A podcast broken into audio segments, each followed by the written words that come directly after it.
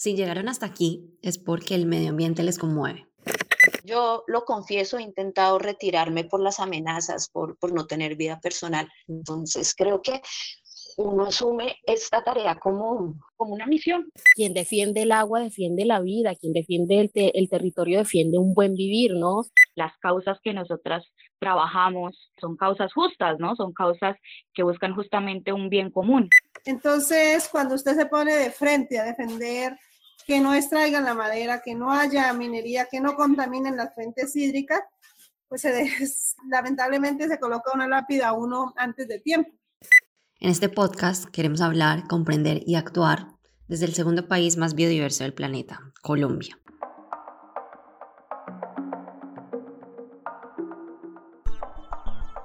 Hola a todas y todos, bienvenidas, bienvenidos a Conversaciones Mutante. Estamos estrenando un nuevo formato en mutante.org y estamos muy felices. Y empezamos hoy con un tema muy eh, importante en este mundo medio apocalíptico del cambio climático, de las temperaturas y lluvias cada vez más extremas y de las pandemias. Vamos a hablar de mujeres y vamos a hablar de defender el medio ambiente. Me presento, soy Lía Valero, periodista fotógrafa colombiana y quien hoy les acompaña en este podcast desde mutante.org. Quisiera empezar dándole la bienvenida a nuestras invitadas de hoy para que ellas les puedan contar quiénes son, cómo se llaman, qué hacen y desde dónde nos hablan.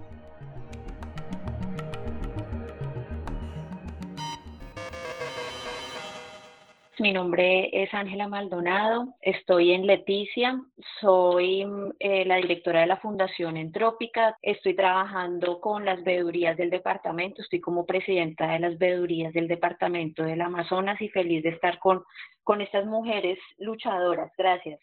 Mi nombre es Maidani Salcedo, soy la representante legal de la organización de la Asociación Municipal de Trabajadoras y Trabajadores Campesinos del municipio de Piamonte, Cauca. Somos defensores y defensoras de derechos humanos, hacemos nuestro trabajo social en defensa del territorio. Eh, estoy en Florencia, Caquetá, puerta de la Amazonía colombiana.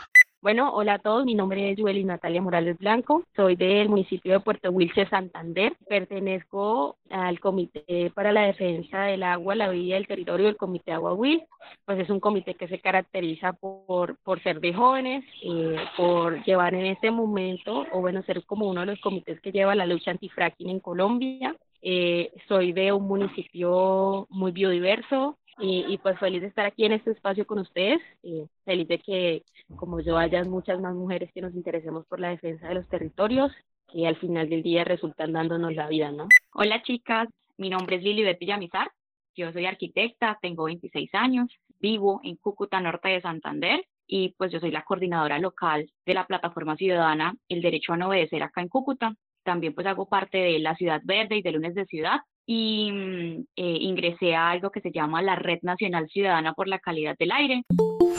Y con estas cuatro mujeres que acaban de escuchar, nos comunicamos a través de una videollamada.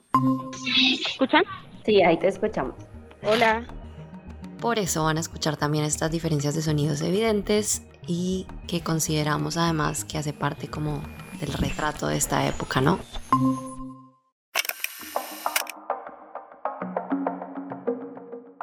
Bueno, pues antes de empezar, solo quiero también, antes de seguir conversando, quisiera contarles a ustedes que nos escuchan que es mutante, porque está bueno para quienes no están de pronto tan familiarizados con lo que, con lo que hace Mutante. Y Mutante es un movimiento de conversación digital que desde el periodismo y el diálogo con la audiencia busca hablar, comprender y actuar frente a los problemas más urgentes de nuestro tiempo.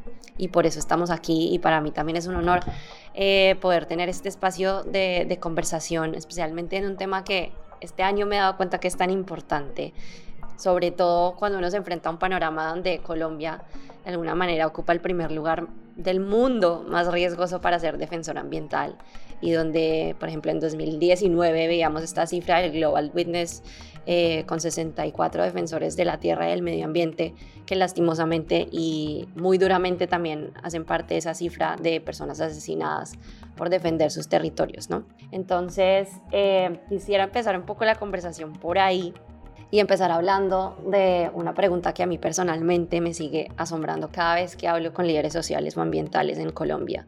Y es por qué ser defensora del medio ambiente o del territorio en un país donde eso puede costar la vida. Ángela, Maidanis, Joelis, Lili.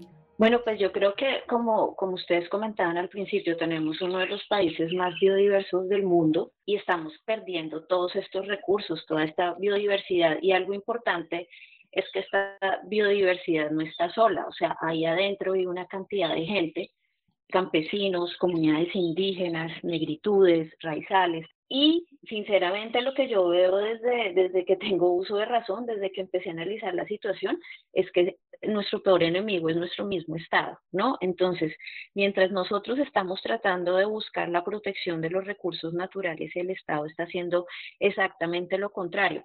Varias tienen levantada la mano, pero intervengan cuando quieran. Esta es una conversación, así que siéntanse libres también como de comentar si quieren responder sobre lo que dice Ángela. Siento que cada vez que nosotras nos informamos y que tenemos este acceso a los datos, a las experiencias significativas que están teniendo otras mujeres en otros territorios, em, es imposible que cuando uno crece en conciencia, uno no crezca también como desde esa parte humana, ¿no? Y esa parte de corresponsabilidad. Y creo yo que, pues si bien es una realidad, una triste realidad de que la defensa de la vida nos cueste la vida, pues uno se lleva también como de una motivación de dejar un legado, ¿no? Y como dijo la compañera Ángela, una, una misión que cumplir y, y es que no vinimos pues al mundo simplemente a, hacer lo que la sociedad nos, digamos, nos, nos dice que tenemos que hacer como mujeres, ¿no? Sino que cada una toma esa decisión de ser la mujer que quiere ser y en este caso, además de ser mujeres, podemos ser, pues sí, mujeres jóvenes, mujeres lideresas, mujeres defensoras de derechos humanos y también de los derechos del ambiente, eh, activistas y, ¿por qué no, lo que querramos ser? Vamos a dejar un legado, han tocado como cosas tan importantes que, bueno, ya vamos a retomarlas también, pero dejar un legado, ¿no? Pensar en las próximas generaciones. Quisiera escuchar a Jubelis también, que me parece que tiene un punto muy interesante generacionalmente hablando, porque Jubelis tiene, bueno, 20 años todavía, ¿no? Pero bueno, tú desde también Puerto Wilches, ¿cómo ves y, y, por qué para ti ha sido importante esta decisión de ser defensora del medio ambiente en un país donde eso puede costar la vida? Eh, sí, aún tengo 20. Y a ver, porque a mí me parece importante, yo creo que más que importante es inevitable, ¿no? Eh, entro un poco al contexto. Puerto Wilches es un municipio que se ha caracterizado toda su vida por ser muy biodiverso, por, por tener el río, por tener ciénegas, por tener quebradas, por tener cuanta fuente hídrica se les ocurra, se les pase por la mente, y eso también ha sido como, como su, su mayor perdición, ¿no?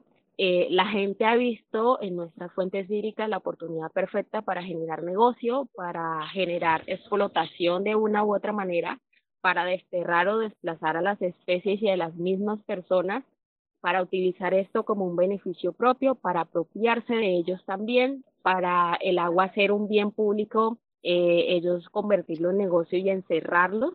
Y así poco a poco más de las 200 fuentes hídricas que tiene Puerto Wilches en este momento están privatizadas o están siendo contaminadas de una u otra manera. Nosotros, por tener como un suelo térmico propicio, eh, acá se puede sembrar palma, no la palma nativa, hablo de, del híbrido de palma africana, que pues lo utilizan para extraer el aceite y otros combustibles. Al ese monocultivo darse, ahorita más del 50% de mi municipio es solamente de palma africana. De hecho, hay más hectáreas sembradas de palma que hectáreas de gente viviendo, o sea, de, de terrenos que habiten las personas. Entonces, bueno, luego se llega eh, con este nuevo gobierno, vieron en Huese la oportunidad perfecta de, de, implementar, de experimentar con una, un nuevo modelo económico, por así decirlo, y es el fracking, ¿no? Entonces esto llega en una coyuntura medioambiental terrible, se empieza a hablar de fracking, nadie sabía absolutamente eh, o por su mente pasaba que era fracking, yo tampoco, y así empieza y empieza y nosotros vemos que que de una u otra manera quieren seguir explotando nuestra tierra. Puerto Wilches lleva más de 80 años con la explotación petrolera y ellos siempre hablan de un progreso, un progreso económico, un proceso, un progreso eh, social, cultural y también ambiental. Y eso es todo lo contrario. Y ya vamos a entrar más en detalle en eso que cuentas porque justamente esa es la experiencia que queremos hoy retomar de todo lo que han hecho en Aguahuil. Pero déjame solo ir con Maidani un momentico para preguntarle también eh, y poder como profundizar un poco más también en los conflictos que cada una vive desde sus territorios y saber, bueno, Maidanis, para ti también, ¿por qué ser defensora del medio ambiente ha sido importante en un país donde eso puede costar la vida y cuál es el conflicto también que hay en este momento, digamos, en tu territorio. Pues como ustedes bien saben, nosotros defendemos nuestro territorio, entre ellos las fuentes hídricas, nuestros bosques. Eh, nuestro proceso organizativo es un proceso organizativo de conservación de más de 2.000 hectáreas de bosque primario. Eh, nosotros, y no se le haga raro y lo que ella dice, a nosotros nos da miedo, obvio. Eh, a mí me da mucho miedo, pero no sé si, como decía las compañeras, es como, como que uno lleva eso en la sangre, como que nace con eso de meterse en lo que no le va ni le viene. Digámoslo así en mis palabras, quiero aclarar, soy una mujer campesina con muy poco estudio, pero muy dispuesta a luchar por el territorio y aprender día a día. Nosotros, eh, en el trabajo que se adelanta en nuestro territorio, pues también es con las multinacionales, a las cuales le decimos que, o les digo yo, son unas asesinas porque le sacan la sangre a nuestra madre tierra, eh, dejan eh, la madre, la tierra, la dejan infértil cuando se dañan los, las tuberías de ellos, y el crudo cae a nuestras fuentes hídricas, pero si solamente fuera el agua, son nuestros peces, la flora, la fauna, y pues luchar por este territorio no ha sido fácil porque, pues, como decía, los acuerdos de paz creímos que se venía y nos iban a favorecer muchísimo, pero el espacio que quedó entre la guerrilla de las FARC que sale y la, la soledad que queda dentro del marco de la Amazonía, pues fue cogido o, o, llegaron nuevos grupos al margen de la ley y pues algunos se disputan el territorio, unos por, por la hoja de coca, otros por la minería, otros por la madera. Entonces, cuando usted se pone de frente a defender que no extraigan la madera, que no haya minería, que no contaminen las fuentes hídricas, pues se la, lamentablemente se coloca una lápida a uno antes de tiempo. Eh, nacimos para esto y si hay que morir por esto, moriremos con orgullo. Por eso decía al comienzo que es mejor morir por algo y no morir por nada. Mejor morir de pie y no arrodillado. Y yo la fuerza que me da para luchar por esto es que yo tengo unos nietos y unas hijas aún muy jóvenes y una familia a la cual amo y adoro. Y esto me lleva a motivarme a que yo luche. Lo más duro de todo lo que nosotros hacemos es que nuestro trabajo no es remunerado. Nosotros lo hacemos por convicción, por apropiación y defendemos nuestros territorios sin necesidad que nos paguen para hacerlo. Nos han sacado todas las riquezas, esmeraldas, oro, crudo, todo. Y nosotros seguimos resistiendo. Pero también sabemos que si no le ponemos un pare a esto, así tengamos que morir mucho, no vamos a quedar sin oxígenos para los seres que nos acompañan, nuestros nietos y nuestros hijos. Quería dejarlo ahí para continuar la charla. Gracias, Maidani. Y ese punto que tocas es tan importante porque creo que a veces, como que a veces uno no es consciente de verdad de la cantidad de recursos que hay en ese país, ¿no? O sea, sale agua, uno abre un hueco y sale agua, uno abre un hueco y sale oro, uno abre un hueco, ¿no? Y, y en términos de biodiversidad también. Em, y es, es como, creo que nos hace falta mucho hacer esa conciencia y sobre todo entender la importancia de, la, de las personas que están ahí poniendo el pecho como ustedes defendiendo, eh, pues no, como no decían también, no solo los recursos naturales, sino al final se trata de pues nuestro futuro, ¿no? Y más en este momento que estamos viviendo con el cambio climático y todas estas conversaciones globales que se están dando. Entonces, bueno, ya nos hemos ido adelantando también en algo que queríamos eh, conversar con ustedes, lo mencionaban un poquito, y es eh, cómo también las, les impacta las luchas ambientales, el tema de los, por ejemplo, cultivos de coca y grupos ilegales. Ángela, no sé si quieras contarnos también cómo está la situación en el Amazonas respecto a esto. Pues yo no sé si ustedes tienen esta información, pero más o menos desde los años 80, esta zona ha sido una de las zonas em, con los cultivos de coca, tránsito de coca. desde lo más antiguo que hay en el país ha sido esta región, pues por lo que estamos con frontera con, con Perú y con Brasil. Aquí empezó Pablo Escobar, es, es lo que dice aquí la gente, y esta economía regional ha sido, ha sido principalmente movida por, por la coca, ¿no? Fuera de otras actividades ilegales que, se, que, que fueron en, los, en el siglo antepasado.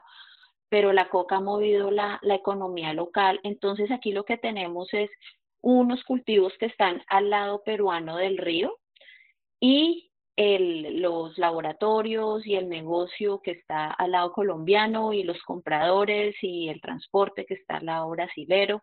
Entonces, acá tenemos una cosa muy complicada Aquí están matando mucha gente, sobre todo en Tabatinga. Tabatinga es eh, nuestra ciudad gemela. Aquí cruzando una calle, llegamos a Tabatinga, Brasil.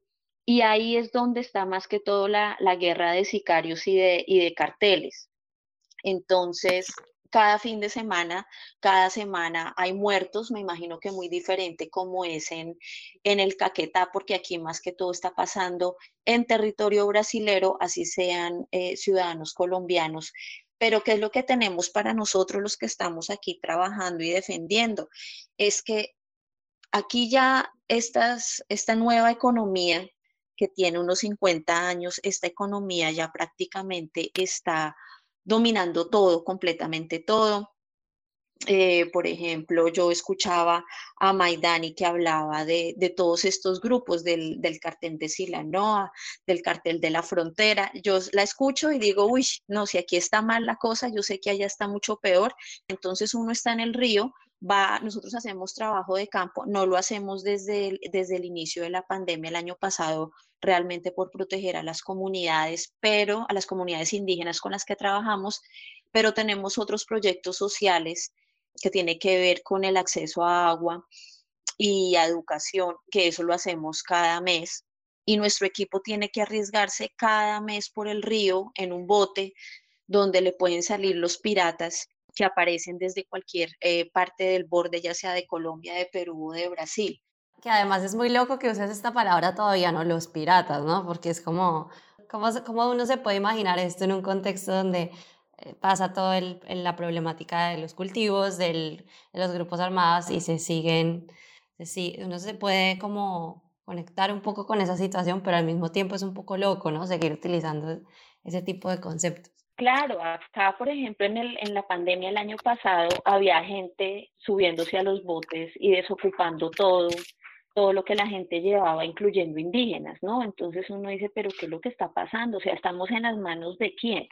Entonces, aquí tenemos ese, ese problema de inseguridad, pero que todo está perfecto y todo está tranquilo, que la gente no habla, que la gente no denuncia, y pues el, uno de los problemas graves de los cultivos, aparte de la deforestación, aparte de la corrupción que esto trae con las comunidades indígenas de los tres países, con las autoridades locales, también es la contaminación del agua con los químicos, químicos por ejemplo, donde llegan y hacen un cultivo, pues arrasan con toda la selva y todo lo que puedan cazar en ese momento, toda la fauna que puedan cazar para el consumo y para la venta, pues es un producto más que sale de, del cultivo de coca, ¿no? Y eso ya se volvió a la economía normal, la economía disponible. ¿Y esto por qué? Pues por el completo abandono del Estado, ¿no? Ahora, esto es el Estado nacional y el Estado departamental y, y municipal, pues exactamente lo mismo. Están en, en los gobiernos simplemente esperando a ver cómo pueden acabar de, sacar los pocos recursos que tiene el departamento, que eso es lo que siempre han hecho los gobernantes en este departamento, y luego salir y tratar de irse a lo más lejos porque para que no los alcancen las investigaciones y no los echen a la cárcel. Entonces, prácticamente el departamento del Amazonas está, ah. está sumergido en una economía ilegal que es prácticamente el narcotráfico y sin ningún apoyo del gobierno bueno, como en otras zonas del país, pero para describirles, eso es lo que está pasando y vemos a los hermanos peruanos y ecuatorianos, eh, perdón, y brasileros, creo que en una condición peor porque, pues bueno, ustedes ya saben lo que está pasando con el gobierno de Bolsonaro y cuál es el concepto que este gobierno tiene sobre la, la selva amazónica y las comunidades indígenas. Yo estuve el año antepasado, antecitos de la pandemia, en una conferencia con líderes a nivel mundial, esto fue en, en Marabá, Brasil, y realmente lloré, lloré de escuchar todo lo que les está pasando allá.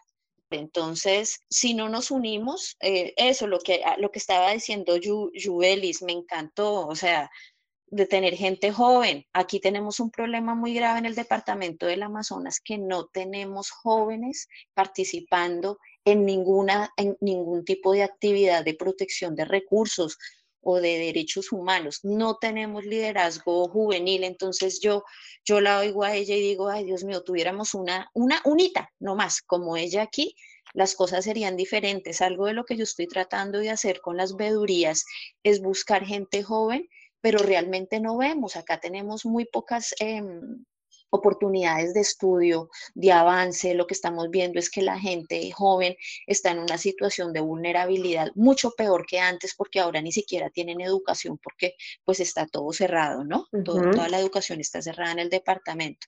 Entonces, sí, no, no, no hay noticias muy positivas en cuanto al negocio de la coca por acá. Y quería, antes de, porque es que has tocado muchos temas, Ángela, que son tan importantes, y antes de irnos a la otra frontera, eh, hacia Cúcuta, y también como todo este tema que creo que es justamente el lado tal vez opuesto eh, de un montón de activismo y, tal vez como más, más eh, participación de la juventud. Antes de eso, solo quería darle un espacecito a Maidani para que nos cuente también pues cómo está el tema de los cultivos y los grupos, cómo ha afectado también a sus luchas el tema de los cultivos eh, y los grupos armados, pues que sabemos que la situación es bastante delicada, entonces muy brevemente si nos puedes contar, Maidani, antes de ir con Lilibet a que nos, nos cuente un poco el tema desde Cúcuta. Bueno, pues aquí la conflictividad y la, de los grupos al margen de la ley, la pelea es por la compra de, de la hoja de coca y otros que en algunas partes sacan la base, pues entonces por la base. Entonces acá se disputan el territorio entre, entre todos. Entonces empiezan a aparecer los muertos y si empieza uno a hacer las denuncias. Entonces, eso es lo que nos está llevando a que nos maten, a que nos amenacen, a que nos desplacen. Para mí es muy duro ver perdido la finca en la cual vivía con mi familia, ver tenido que sacar mi familia, ver tenido que estar ahorita ciudad en ciudad, de departamento en departamento, porque no puedo tener un sitio fijo solamente por decir que al gobierno le quedó grande defender los, eh, cumplir los acuerdos de paz y eso llevó a que se fortalecieran grupos al margen de la ley, entre ellos los que se conocen en nuestro territorio y que para nadie es un secreto y el gobierno lo sabe, que son los grupos narcotraficantes y los grupos de guerrillas, de disidencias que quedaron.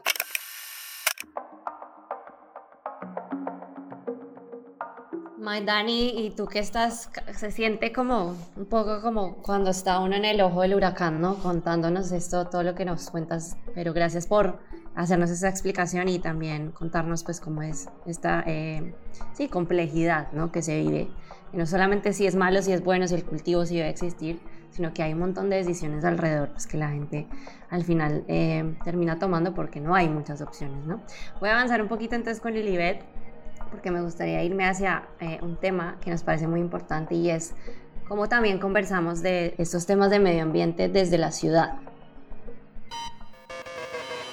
Entonces, Lili, ¿cómo, ha sido también esa experiencia de empezar a generar como activismo desde muchos jóvenes, desde temas de medio ambiente y específicamente en tu caso, pues con el tema del aire? Eh, pues en Cúcuta, norte de Santander, hay diversas luchas y diversas causas, como supongo yo también pasarán en otros lugares, pero a mí en lo personal no me gusta como etiquetarme, eh, digamos, como Lilibet solamente defensora por el aire o Lilibet es defensora del ambiente. Yo siento que mi liderazgo puntual y lo que yo he podido aportar acá en mi territorio ha funcionado porque yo vivo como tratando de trabajar por todas esas causas que me mueven y me apasionan y creyendo en que lo que estamos haciendo es lo correcto y en que estamos de verdad dejando una huella que va a ser luego agente de transformación y de cambio para los lugares donde nosotras habitamos y que mm, pues hay que seguir trabajando y seguir. Yo siento que siendo un puente, pues en lo personal me considero como, como un puente entre, si yo no tengo, digamos, la, la información, eh, puedo conectar a otras personas que de pronto sí tengan el acceso a la información y tengan la capacidad y compromiso de asumir ciertos roles. Voy a pasar como una pregunta un poco ya para ir cerrando también. ¿Qué les ha dejado también pues toda esta lucha como lideresas? ¿no? Hemos hablado de un montón de dificultades, de un montón de situaciones muy duras, de luchas de muchos años también, eh, pero pues como en este momento y después de también todo lo que hemos compartido hoy, ¿Qué sienten que les ha dejado también pues esa lucha como lideresas después de todo lo que han, han hecho también en sus territorios? Jubelis, que quería hablar hace rato, no sé si quieras empezar. Mm, como lo que me ha dejado ser defensora y esto, yo creo que me ha enseñado a ser más valiente de lo que alguna vez yo imaginé que podría ser.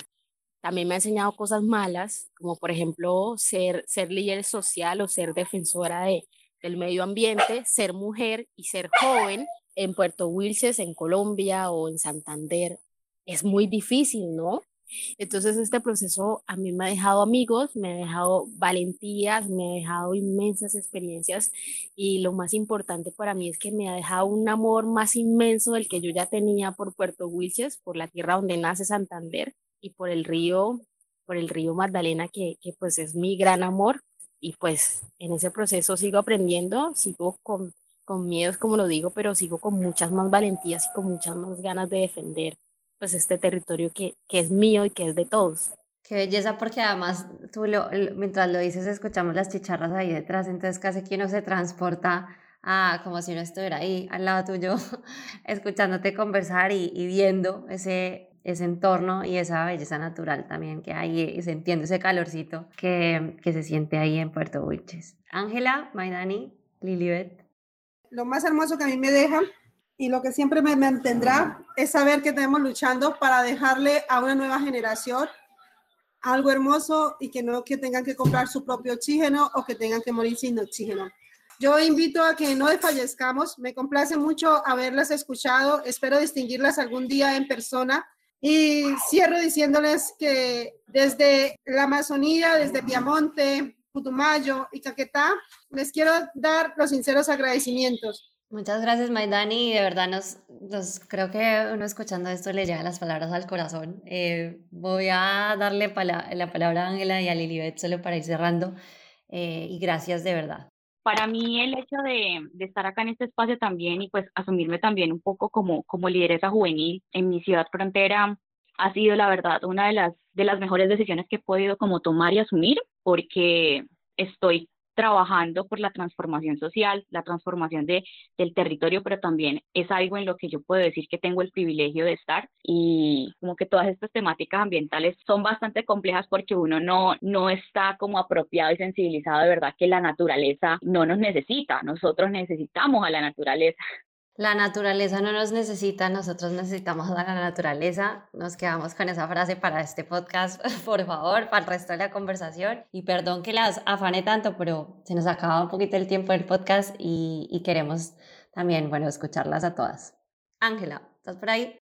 Bueno, pues que la, la, satisfacción que me queda de todo el trabajo es ver que realmente la deforestación ha reducido, que la extracción de fauna también, que algo importante es que cuando llegué a esta zona hace como 20 años, pues trabajé con, con niños indígenas, que esos niños indígenas ya, ya tienen hijos, pero cuando tú ves que la gente joven, los niños, ahorita entienden, entienden qué es la conservación y por qué es importante, eso es muy gratificante. Y yo creo que sí, ojalá que no, pero que si me voy, ya, ya me voy tranquila de lo que hice. Lilibet, Ángela, Maidanis y Natalia, muchísimas gracias de verdad por estar hoy con nosotros y con nosotras en Mutante.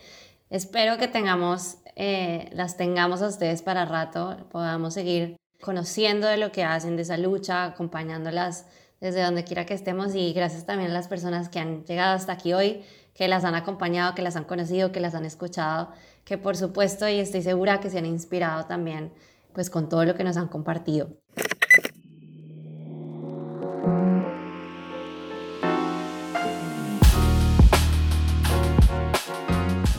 Este episodio de Conversaciones Mutante es una creación de Mutante con el apoyo de la Fundación Henrik Boll Stiftung y Civil Rights Defenders. En la producción y edición Alejandro González Ochoa en la presentación y guion Lía Valero. Hoy nos acompañaron Ángela Maldonado desde Leticia, Maideni Salcedo, lideresa desde el Putumayo, Lilibet Villamizar, activista desde Cúcuta, y Natalia Morales desde Puerto Wilches, Santander. Recuerden también seguir la conversación con el hashtag Hablemos de las Defensoras Ambientales en las redes sociales, en especial en las cuentas de Mutante. Y nos vemos en una siguiente ocasión para seguir hablando, comprendiendo y actuando sobre los problemas más urgentes de nuestro tiempo.